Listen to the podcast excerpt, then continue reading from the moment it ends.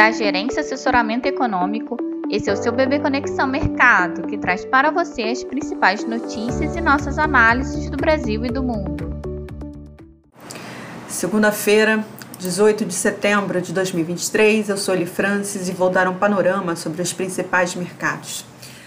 No exterior, os mercados entram na primeira sessão da semana em ligeiro viés de cautela, no aguardo da agenda pesada de eventos da semana, em especial pela decisão de política monetária de vários bancos centrais relevantes, adicionado pela expectativa do discurso de Powell e as projeções econômicas do Fed, que podem direcionar as perspectivas quanto aos próximos passos para os juros da principal autoridade monetária mundial os agentes continuam majoritariamente vislumbrando que o Fed encerrou o ciclo de aperto monetário e que os juros devem permanecer no atual nível por período prolongado.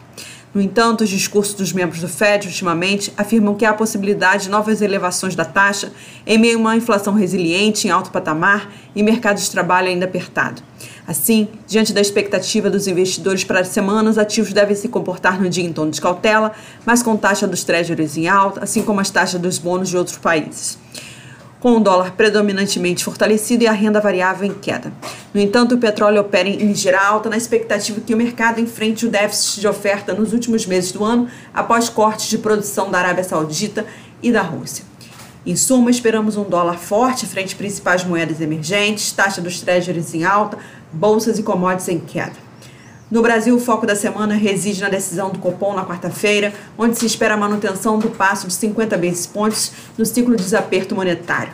No mais, os agentes continuam céticos em relação à meta fiscal de déficit zero no ano que vem e aguardam os próximos passos da agenda econômica no Congresso.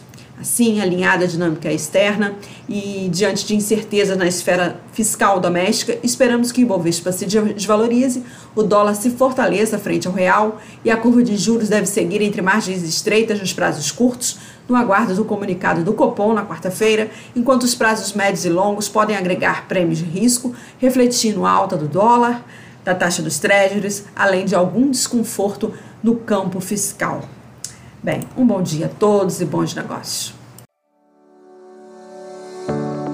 Por fim, lembramos que essas informações refletem somente expectativas e por isso a instituição não se responsabiliza por eventuais perdas financeiras.